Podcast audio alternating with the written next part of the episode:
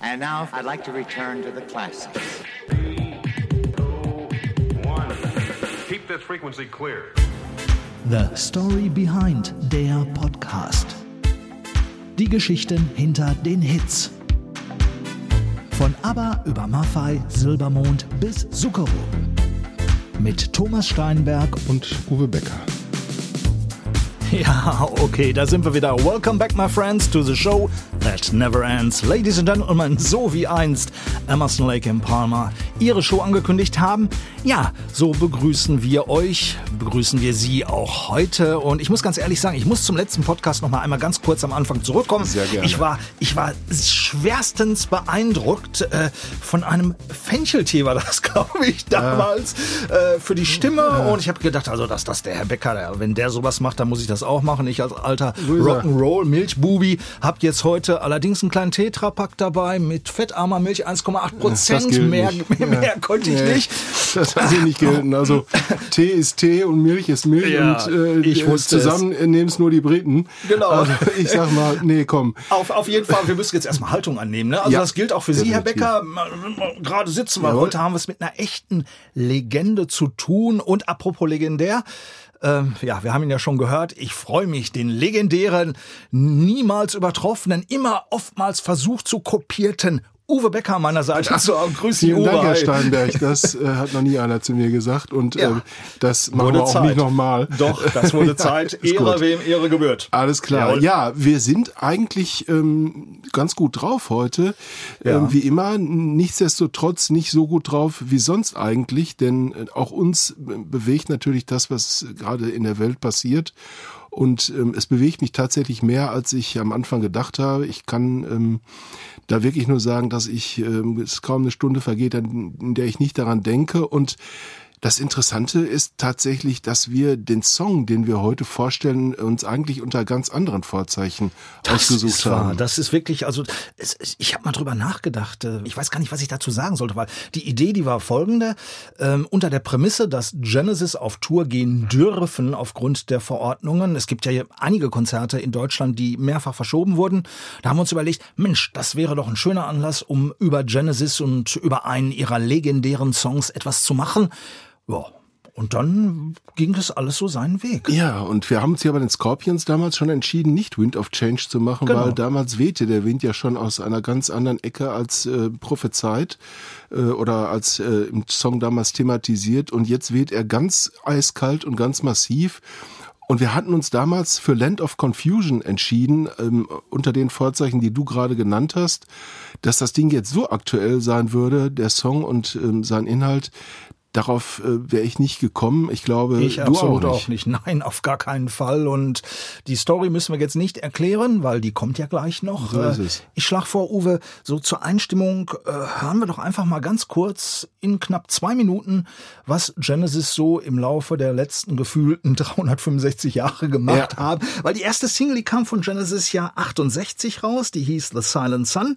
Aber davor, da gab es schon Demos und das Demo, was wir gleich zu Beginn hören werden, ja, das ist dann äh, ein ganz besonderes aus dem Jahr 1967, She's Beautiful und danach, ja, einige Klassiker, aber hören Sie bitte selbst. She is beautiful,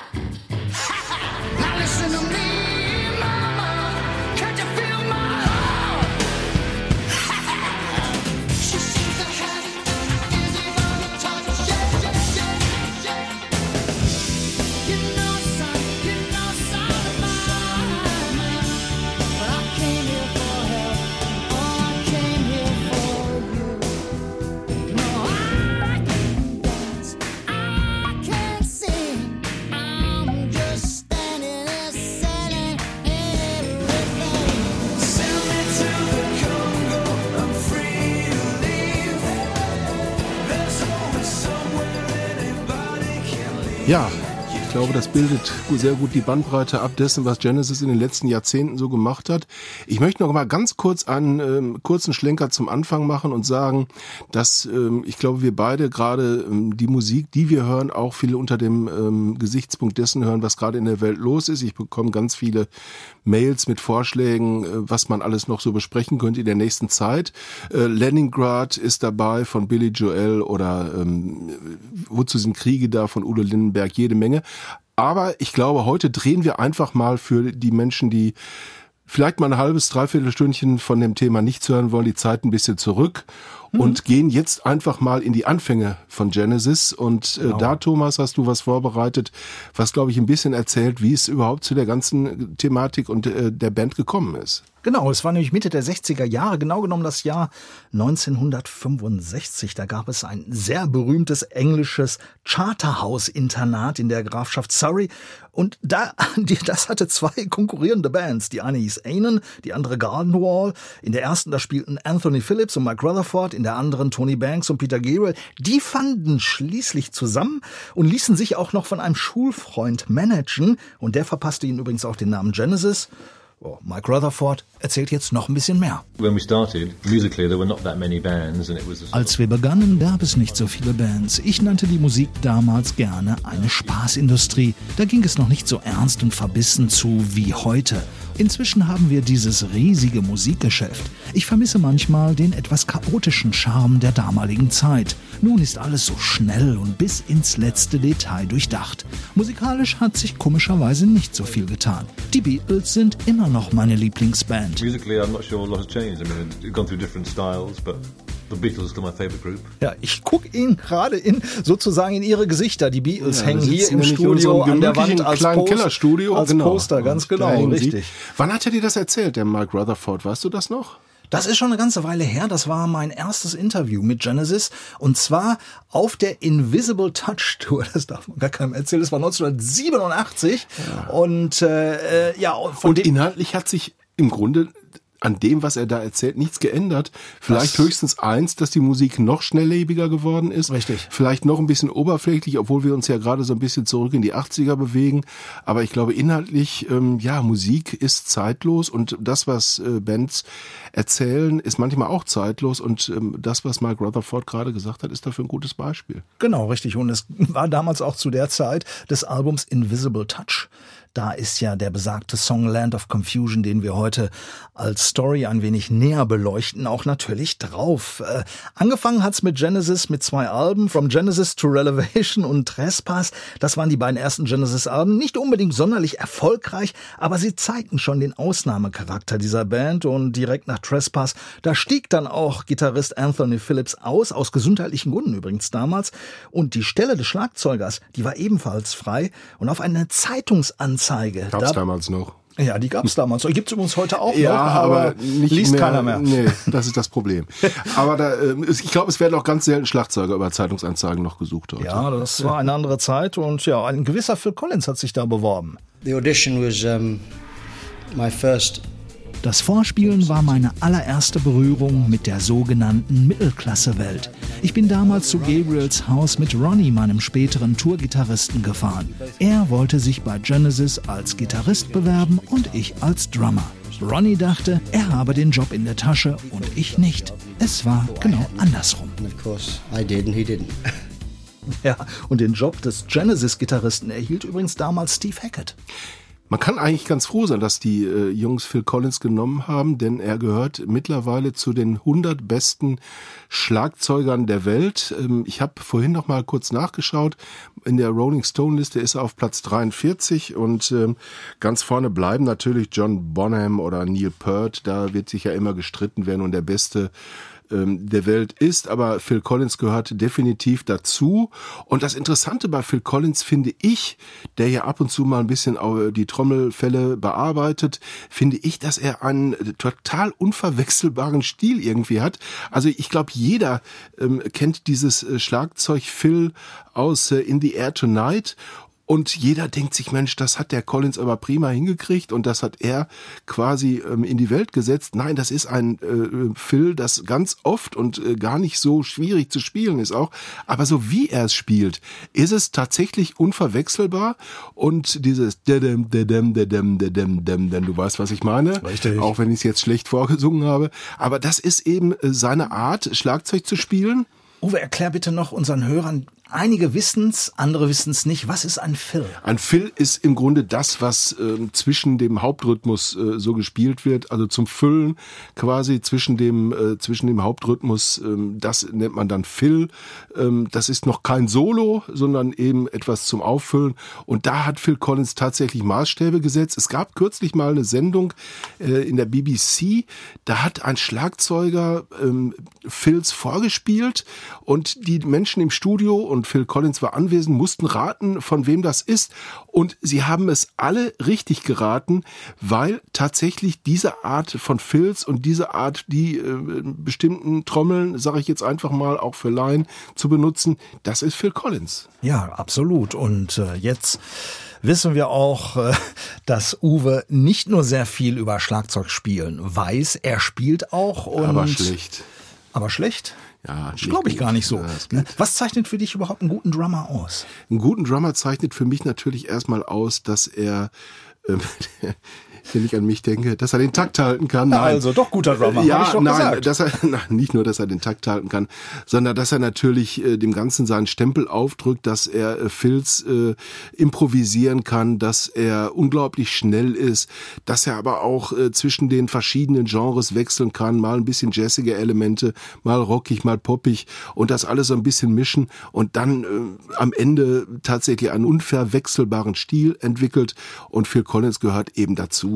Genau. Und ich habe ihn mal gefragt, weil mich das einfach mal interessierte, wie er denn überhaupt an Schlagzeugspielen gekommen ist und wie er am Anfang gespielt hat. Well, I used to practice in front of a mirror. Ich habe am Anfang immer vor dem Spiegel geübt. So konnte ich stets genau beobachten, was ich mache. Später las ich irgendwo, dass das auch gut so sei. Ich trommelte meistens zu Schallplattenaufnahmen. Damals gab es noch keine Kopfhörer. Heute würde ich Kopfhörer empfehlen. So bekommst du ein gutes Gefühl fürs Timing, zum Beispiel nicht zu schnell oder langsam zu spielen.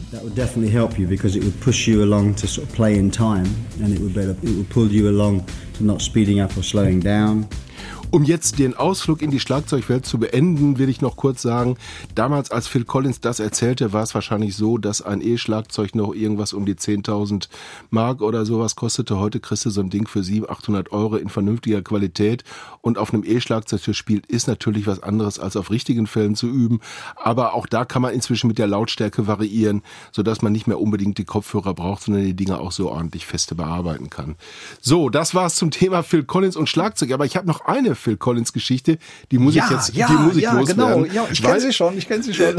die, die Karriere von Phil Collins wäre ja beinahe in Dortmund geendet, denn äh, ja, der Gute Kein hatte Scherz. sich, nein, ist wirklich so, der Gute hatte sich tatsächlich mal überlegt, ähm, kurz vor einer Show, die er in der Westfalenhalle gespielt hat, mal das Gelände zu verlassen und eine Runde spazieren zu gehen, hatte aber seine ähm, die berühmten Pässe nicht mit, diese All-Area-Pässe, die dem Künstler erlauben, also und anderen aus seiner Entourage überall da rumzulaufen, wo man möchte in der Halle.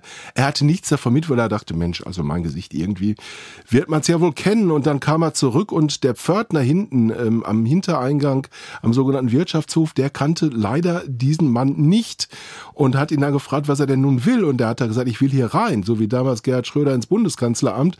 Und Phil Collins hat dann gesagt, äh, ähm, bitte sofort reinlassen, ich spiele hier gleich. Und da hat der Pförtner gesagt, ich kenne dich nicht, ich lasse dich nicht rein. Worauf Phil dann versucht hat, durch dieses Rollgitter ähm, irgendwie zu, kommen, was ein Stückchen auf war oder über den Zaun zu klettern. Daraufhin hat der Pförtner das Rollgitter geschlossen und der gute Phil Collins hinkt mit der Schulter in diesem Rollgitter. Die Geschichte ist von mehreren Seiten überliefert. Fakt ist, er hat es überlebt, seine Schulter hat es auch überlebt, er ist abends aufgetreten. Aber wie gesagt, ähm, nicht jeder kennt jeden und das musste dann auch ein Phil Collins erfahren. In der Tat. Und äh, kommen wir noch mal kurz zu den 70ern zurück. Genesis, sie stiegen damals als eine der Pionierbands in Sachen Progressive Rock auf, ähm, einer ungeheuren Theatralik. Sie hatten einen Sänger namens Peter Gabriel, der versteckte sich immer ganz gerne, weil er so schüchtern war. Er ist übrigens bis zum heutigen Tag nicht unbedingt eine, hm, ich hätte es jetzt fast gesagt, Rampensau. Äh, Im gewissen Sinne schon, aber auf eine ganz andere Art. Er ist im Prinzip ein sehr, sehr schüchterner, höflicher, netter Mensch, Interviewpartner. Und damals hielt er bei Genesis sechs Alben durch und dann ging er. Hat er sich eigentlich, weil er so schüchtern war, immer verkleidet? Richtig. also man kennt ihn ja in ähm, äh, Mit tatsächlich Fuchs- Fuchsmaske, ja, äh, unglaublich vielen Fantasiekostümen. Ja, also der Mann hat tatsächlich Fantasie. ähm, camouflagemäßig gearbeitet und Richtig. ähm, wollte sich nicht so zeigen, wie er wirklich ist. Jedenfalls ähm, Le- Genesis Legende natürlich und ähm, hat diese Band mitgeprägt, wobei man ja insgesamt sagen muss, dass Genesis äh, Fluch und Segen der Band war es ja, dass sie so viele geniale Köpfe hatten. Also Rutherford, äh, Phil Tony- Collins, Tony Banks, der heimliche Chef der ja, Band. der heimliche Chef der, Der Band Keyboarder. und und und so weiter und so fort. Es waren schon geniale Musiker, aber auch ganz eigene intelligente Köpfe. Das auf jeden Fall. Und damals verließ Peter Gabriel, wie gesagt, nach sechs Alben die Band. Aus ganz privaten Gründen. Ähm, die Geburt seiner, seiner ersten Tochter, die hatte sich damals als sehr, sehr schwierig erwiesen. Er wollte bei seiner Familie sein, nicht mehr auf Tour. Er wollte aber auch ganz andere Sachen machen. Und jetzt war natürlich die Band in einem Dilemma. Sie hatte keinen Sänger mehr. Ja. Und äh, nachdem sie keinen geeigneten Sänger gefunden haben, dann hat letztendlich ein gewisser, ich glaube, ähm, Phil C. ja, C, ne? Phil C. Das berühmte C, Vitamin C. Ja. Hatte er auch sowieso. Er war der Drummer, Phil Collins. Genau. Und am Anfang haben alle gedacht, ja, wen nehmen wir denn, wen nehmen wir denn? Und irgendwann hat er gesagt, lass uns mal mit Phil versuchen. Genau. Und Phil hat's dann auch gemacht, allerdings nicht so ganz freiwillig. Before Peter Gabriel left the group, Genesis was, was great fun for me. I was just playing the drums. Bevor Peter uh, Gabriel Genesis verließ, hat mir der Job in der Band einen Riesenspaß gemacht. Ich musste ja nur Schlagzeug spielen und das gefiel mir. Als er ging und ich dann schließlich sang, artete das in harte Arbeit aus. Aber dadurch bot sich mir auch die fantastische Gelegenheit, mehr zu tun. Ich liebe die Musik und ich liebe die Jungs. Aber manchmal wünschte ich mir, ich hätte nach wie vor nur Schlagzeug gespielt. Ich habe es ja nur gemacht, weil keiner den Job wollte. Ich wollte den Job als Sänger nicht. The only reason I'm singing in Genesis is because we couldn't find anybody else. I didn't want the job. Ich glaube, er kann froh sein, dass er es gemacht hat, sonst wäre es auch mit der Solokarriere anschließend ein bisschen schwieriger geworden. Man kannte ihn ja nun schon als Sänger dann. Genau. Und übrigens direkt danach sagte er dann auch noch in die Runde, ja, wenn du singen kannst, kannst du den Job ja übernehmen für mich.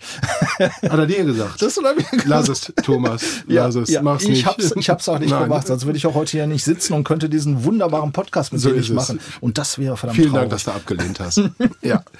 Ja, jetzt denke ich, ist es langsam soweit. Wir Äh, sollten Genesis zum Thema kommen. Genau, Genesis stiegen dann wirklich zur Megaband auf. Die Songs, die wurden teilweise etwas kürzer, das heißt aber nicht, dass sie schlechter wurden, ganz im Gegenteil. Also wenn ich an einen Song wie ABBA Cup denke, das, das, das war damals eine Offenbarung mit dem Phoenix Horns von Earth, Wind and Fire, also diese Bläser, diese unglaublichen Bläser, die auf die Hundertstel Sekunde damals genau spielen konnte. Das wurde mal gemessen. Sie sind, glaube ich, damit auch ins Guinness Buch der Rekorde eingetragen worden. Und ähm, danach kam dann das Album der 80er. Es hieß Invisible Touch und darauf gab es besagten Song und den haben wir heute als die Story Behind ausgewählt. Land of Confusion. Eine Sache vorab. I would deny that I broadened Genesis's horizons. Er würde es strikt abstreiten, dass er den musikalischen Horizont von Genesis vergrößert habe, sagt Phil Collins. Die Kritik ab Mitte der 70er Jahre nach dem Ausstieg von Peter Gabriel habe er Genesis in eine kommerziellere Richtung gedrängt, vor allem auch in den 80er Jahren bestreitet er vehement. Wir alle haben uns als Songschreiber in eine Richtung bewegt. Egal wer in der Band war, wir haben immer gemeinsam die Songs geschrieben. Wenn ich allein sämtliche Hits komponiert hätte, klängen sie ganz anders. Ich war dafür genauso verantwortlich wie alle anderen. Vielleicht gefiel den Leuten draußen meine Stimme, aber ich habe die Gruppe bestimmt nicht in diese kommerzielle Richtung gelenkt. Wir alle wollten Erfolg, jeder in der Band.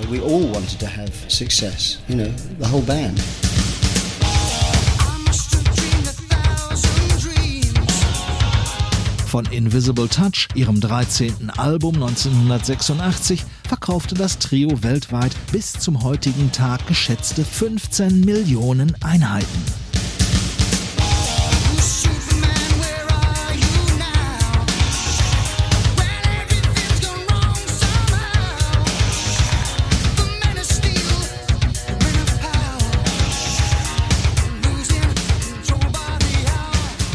Land of Confusion war für Genesis ein ungewöhnlicher Song. Frontmann Phil Collins bezeichnete ihn gern als ihr persönlicher Chaos-Song. Ein politisches Lied über das Durcheinander, in dem sich die Welt Mitte der 80er zur Hochzeit des Kalten Krieges befand. Der Konflikt zwischen den Westmächten unter der Führung der USA und dem Ostblock, angeführt von der damaligen Sowjetunion, hatte ja bereits 1947 begonnen und sollte noch bis 1989 damals andauern.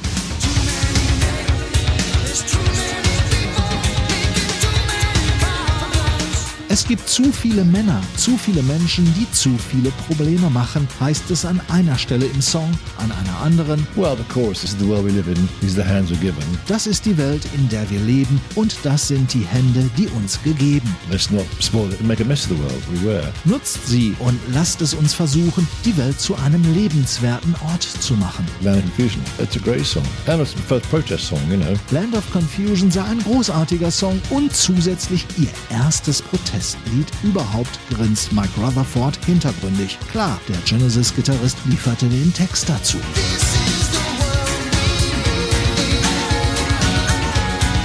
Mike Rutherford und Genesis wollten mit Land of Confusion den damaligen Machthabern in Ost und West einfach mal sagen, bringt unsere Welt bitte nicht in Unordnung. Nicht mehr und nicht weniger. Für das prägnante Oh im Refrain sei wahrscheinlich Phil Collins zuständig gewesen. So genau hat das Rutherford nicht mehr auf dem Schirm. Can't remember. Probably Phil, actually. I mean, yeah. Folgendes weiß er dagegen sicher. I won a Grammy for it. Wir haben sogar einen Grammy für das Video zu Land of Confusion gewonnen, obgleich wir gar nicht im Video zu sehen waren. For the video. Hmm. Zumindest nicht physisch, dafür als Karikaturpuppen aus Latex. Diese stammten von der britischen Kult-TV-Show Spitting Image. In besagtem Video wurden vor allem der damalige US-Präsident Ronald Reagan und dessen Frau Nancy, beide inzwischen verstorben, herrlich veralbert. After Wir waren zu der Zeit ohnehin auf Tour und unheimlich beschäftigt. Daher kam unser Videodirector auf diese Idee mit den Puppen. Das fanden wir cool und stimmten zu. Yes, an idea. Give it a try. It turned out great. Das Cover der Single entpuppte sich ebenfalls als Hingucker und echte Hommage. Hier waren die drei Genesis-Mitglieder natürlich als Puppen in Schwarz-Weiß zu sehen, ganz im Stile des Cover-Artworks von With the Beatles, dem zweiten Album der Pilzköpfe 1963. Yeah, yeah. The black and white feel, yeah. Vor allem diese Schwarz-Weiß-Atmosphäre, das war Absicht, bestätigt Mike Rutherford. Hat er noch seine Puppe von damals? No, someone in America bought it. I'd like to get it back, actually. Nein, ich hatte sie auch nie. Irgendjemand im Süden der USA hatte sie uns weggeschnappt. Ich würde sie aber sehr gerne zurückkaufen. Ich hoffe, sie ist in Ordnung und es geht ihr gut. I hope it's all right. Zu der Zeit wurden Mike Rutherford, Tony Banks und Phil Collins sogar von Ronald Reagan ins Weiße Haus eingeladen, als sie in den USA auf Tour waren. Pikiert über das Video zeigte sich der 2004 verstorbene ehemalige US-Präsident dabei keineswegs. So Wir waren darauf schon vorbereitet, er könnte sich bei uns vielleicht beschweren, aber das war gar nicht der Fall. Für ihn war das Video okay. Thomas, ich bin ganz ehrlich, ich bin Phil Collins dankbar dafür, dass er die Stelle von Peter Gabriel eingenommen hat. Ich bin aber auch Peter Gabriel ganz dankbar, dass er Genesis verlassen hat, weil sonst gäbe es einen meiner Top 5 Hits heute nicht. Das ist nämlich Salisbury Hill und es gibt ja nicht wenige, die sagen, ähm, dass das auch der Song ist, in dem der gute Peter Gabriel die Trennung von Genesis verarbeitet hat. Wenn man sich den Songtext anhört, deutet vieles darauf hin. Ich glaube, er selber hat es nie bestätigt, aber es gibt viele, viele Hinweise darauf. Und äh, ich muss ganz ehrlich sagen, mich erinnert er auch immer sehr an einen Urlaub mit meiner Frau in der Normandie. Da habe ich in Arromanche jeden Abend auf einem Hügel gesessen mit einem Fläschchen Wein, dieses Lied gehört und man konnte von diesem Hügel auf die Stadt Arromanche runtergucken, auf die Lichter, ähm, auf die, ähm, die Pontons, die damals am Strand noch lagen, von der Landung der Alliierten in der Normandie. Und immer wenn ich dieses Lied höre, denke ich auch an diesen Urlaub zurück. So hat jeder seine eigenen Impressionen, die er mit einem Song verbindet. Du hast wahrscheinlich auch eine. Ich habe auf jeden Fall eine und zwar eine ganz andere als du, weil wenn ich auf diesem Hügel gesessen hätte, hätte ich höchstwahrscheinlich ein Fläschchen Milch dabei gehabt. Ja, das, das hatte ich vermutet. Nein, aber äh, die, die Story zu, zu äh, Salisbury Hill, äh, die müssen wir unbedingt Ja. noch mal machen, weil ich hatte die Gelegenheit mit Peter Gabriel genau über diesen Song zu sprechen und was für geschichtliche Ereignisse in diesem Song vorkommen, in diesem kleinen Popsong und das meine ich überhaupt nicht despektierlich, sondern eher bewundernswert. Es geht um Thermalquellen, es geht um King Bladert, das war, war das der Vater von König Lear, glaube ich, und so weiter. Auf jeden Fall diese Story, die muss gemacht werden. Definitiv. Also Peter Gabriel ist auf jeden Fall eine eigene Sendung wert und die wird kommen. Die wird kommen, mit Sicherheit. Wir gehen jetzt aber wieder noch zurück zu äh, Genesis in den 80ern. Da gab es diese Megatourneen, unter anderem die Invisible Touch Tour. Und äh, die Station in Dortmund, das war das Konzert Nummer 112. Und ich hatte, wie ich schon damals sagte, als junger Reporter damals die Gelegenheit, mit allen drei ungefähr eine Dreiviertelstunde vor dem Konzert in der besagten Dortmunder Westfalenhalle mal wieder, wo sonst, da fand alles statt. Und äh, durfte mit allen drei reden. Wie gesagt, es war ja eine knappe Stunde vor dem Konzert und als junger Reporter interessierte einen das natürlich auch. 120 Konzerte, Welttournee, Dortmund Nummer 112. Ob das nicht langsam langweilig würde? Und ui, da gab es einen Kommentar. Ehrlich, uns wird nicht langweilig. Jede Nacht ist anders, genau wie das Publikum. Es sind doch nur 120 Konzerte. Außerdem gibt es doch Dinge, die machst du viel öfter im Leben. Du hörst ja auch nicht nach 112 Mal auf, dein Abendessen zu genießen. Wiederholungen lassen sich ertragen. Zum Beispiel beim Sex. Haha, 112 Mal sind genug. Neue Freundin, Like sex. Change girlfriends. Ja, da lacht der Stammtisch. ja, da muss ich immer, weil das war so eine bizarre Situation für Collins. Äh, man hört es auch vielleicht ein bisschen, war im Hintergrund und wuschelte da irgendwie in seinen Sachen rum und kriegte das nur mit. Und dann, ah, diese, diese wunderbar, sorry, aber dreckige Lache. Ja, die hat mich damals schon. Der Genesis-Herren-Stammtisch in Aktion. Absolut. Und das, das eine Dreiviertelstunde vor dem Konzert. Da konnte man sehen, auch wie die so ein bisschen untereinander ticken, welche Routine sie entwickelt haben und auch welches Verhältnis sie hatten. Und haben natürlich. Und dann gab's ja auch ähm, eine Tournee, in der jemand ganz anders gesungen hat. Da kam dann ein junger Schotte, der hatte Anfang der 90er auch einen Hit mit seiner Band Stillskin, der hieß Ray Wilson. Stillskin damals mit Inside, das war glaube ich irgendein so Commercial-Hit. Sehr, sehr, sehr guter Sänger. Und ja, der war irgendwie, ich glaube damals so gefühlte, äh, ja, halb so alt wie die, wie die Herren von Genesis. Und ich erinnere mich noch an eine Überschrift im damaligen Rolling Stone. You're in, son. Also, du bist dabei, Sohn. Ja, ich muss ganz ehrlich sagen, ich war damals sehr skeptisch und ich glaube tatsächlich, ich habe damals mit, äh, mit Mike Rutherford und Ray Wilson gesprochen über diese Tournee, über diese bevorstehende Tournee und man hat ja manchmal so einen Instinkt. Also ich war mir sicher, dass äh, Rutherford gewusst hat, er hat einen super Sänger, aber ich hatte immer das Gefühl, dass er gesagt hat, es ist nicht das, was es mal war. Und äh, es war eine tolle Tournee, es waren wirklich Richtig. tolle Konzerte. Ausverkaufte Dortmunder Ausverkaufte äh, Hallen, überall, 98, keine mhm. Frage. Nichtsdestotrotz, ähm, es gibt eben ähm, Sänger, die kann man schwerlich ersetzen. Queen hat's versucht, ähm, Freddie Mercury zu ersetzen. Mit hat auch Paul nur Rogers, halb, ja, ja. mit Paul Rogers hat auch nur halbwegs hingehauen. Richtig. Und bei Genesis und Roy Wilson muss ich ganz ehrlich sagen, hat's vielleicht zu drei Viertel hingehauen, aber eben nicht hundertprozentig. Und äh, ja, du möchtest gerne dazu noch was sagen. Genau, das Album, was aber damals rausgekommen ist, Calling All Stations, bis heute das Ja. letzte offizielle Studioalbum von Genesis, 1997 erschienen. Tolles Album, wenn man das heute hört. Calling All Stations ist ein super Song auch, gar keine Frage. Richtig, oder You Can Send Me to the Congo Ja. war damals auch eine Single Shipwrecked. Wunderbare Ballade. Also jetzt auch in der Retrospektive kann man wirklich sagen, das war das ein Album, das war so ein bisschen damals unter Wert verkauft. Und ich fand auch die ganze Tournee und danach ging ja eh alles den Bach runter sozusagen. Allerdings muss man ganz ehrlich sagen, mit Genesis bringt man diese drei Songs, die wir jetzt gerade genannt haben, nicht Weniger in unbedingt Verbindung, äh, ja. in Verbindung. Und das liegt eben sicherlich auch daran, eine Band, deren äh, Frontman nicht das Charisma hat, wirklich hervorzustechen. ja, da wird's dann schwierig mit, mit den Kulthits und ähm, die Kulthits von Genesis sind halt immer noch die, die Collins und auch ähm, ähm, Peter Gabriel. Peter Gabriel gesungen haben. Und Mhm. man kann Phil Collins ja nun wirklich, äh, der Begriff Fahrstuhlmusik, äh, den gibt's ja immer noch äh, im Oh, Zusammenhang mit seinen- Sendung da drüber machen. Da habe ne, ich mit ihm auch drüber gesprochen. Ja, Oha, oha, das wird oha. er nicht gerne hören. Wir machen sicherlich auch noch mal was über Phil Collins. klar. Aber ähm, nichtsdestotrotz, er ist ein charismatischer Mensch, er ist ein charismatischer Sänger und er hat Genesis keineswegs nur den äh, Middle of the Road Stempel aufgedrückt, Auf keinen Fall. Sondern da war noch eine ganze Menge andere Dinge im Spiel und was Genau. passiert, wenn er weg ist, hat man ja gesehen. Genau, und jetzt ist er wieder mit Genesis auf Tour. Es soll die letzte Tournee sein, aber äh, äh, The, The Last Domino Tour. Ähm, Last Domino ist ja ein Song von Genesis mit einem Fragezeichen versehen. Aber äh, das ist typisch äh, Genesis-Humor und auch Phil Collins-Humor, weil er hat eine seiner Solotourneen damals auch The First Farewell Tour genannt. Also insofern, ob es nun wirklich die allerletzte Tour ist, ähm, ja, sei dahingestellt. Wir freuen uns auf jeden Fall drauf. Und was wir unbedingt zum Schluss auch noch erwähnen müssen, ist, dass natürlich immer wieder die Frage kommt, ja, wird es denn irgendwann nochmal vielleicht mit beiden eine Reunion geben? Also äh, mit Phil Collins, der ist jetzt mit Tony Banks und Mike Rutherford wieder als Genesis auf Tour.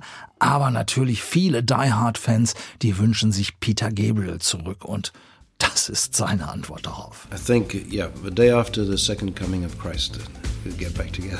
Ich denke ja, am Tag nach der zweiten Auferstehung von Jesus Christus kommen auch wir wieder zusammen. Nein, ich komme mit allen sehr gut klar. Für mich ist Genesis Teil meiner Jugend, Teil des Erwachsenwerdens. Würde ich dich nun fragen, ob du nochmals zurück in die Schule gehen möchtest und ein Leben wie damals führen, würdest du mir wahrscheinlich sagen, ja gerne, mal einen Besuch abstatten, um zu sehen, was aus allen geworden ist. Einfach Hallo zu sagen, für einen Tag. Aber wieder dort zu leben, eher weniger. Tja, also das war, glaube ich, heute unser letzter Podcast, weil ich gehe wieder in die Schule. Und du? Ja, ich, ähm, es gibt Tage, da wünsche ich mich äh, dahin zurück. Es gibt aber auch Tage, da fällt mir dann ein, was da auch noch alles abgelaufen ist. Äh, Ich glaube, ich bin ganz froh, dass ich das mache, was ich jetzt mache. Ja, aber sicher. Ähm, Und ich glaube, du auch. Und ähm, wir werden uns, glaube ich, äh, in 14 Tagen wieder an dieser Stelle hier treffen und einen neuen Podcast aufnehmen. Das Thema, weiß ich nicht, keine Ahnung. Ich, Ich auch noch nicht, weil im Moment gibt's so viele Sachen, die auf einen einströmen und äh, Vielleicht machen wir wieder was Deutsches. Ich habe ich hab keine Ahnung. Du. Wir, sehen. wir werden mal in die Glaskugel schauen, auf jeden Fall. So und äh, wir freuen uns auf jeden Fall sehr drauf. Wir sagen auch an dieser Stelle nochmal vielen, vielen lieben, lieben Dank für all die Reaktionen, für die kleinen und großen Blicke auf unsere Webseite, für die kleinen und großen Kommentare und Für die ja, Sternchen hier und da mal bei Ja. Spotify oder Deezer oder bei ähm, Apple. Äh, egal, wir freuen uns immer über alles und wir ähm, em- anempfehlen, sage ich jetzt mal im Bürokratendeutsch, natürlich auch weiter unsere Homepage Genau. www.storybehindpodcast.de. Da gibt's auch einen Hinweis noch auf die Bücher, in der man ganz viel über Stories Behind nachlesen kann. Und am Ende dieses Podcasts, Thomas, äh, wünsche ich uns allen nicht nur ähm, noch einen schönen Tag, einen schönen Abend, zu welcher Zeit auch immer diese Sendung gehört wird, sondern vor allen Dingen äh, eine friedliche Welt. Genau, also normalerweise müsste jetzt Give Peace a Chance noch kommen zum Schluss, aber wir denken es uns auf jeden Fall und das ist ein so kleiner und doch so großer Wunsch. Danke fürs Zuhören. Bis zum nächsten Mal. Tschüss. Tschüss.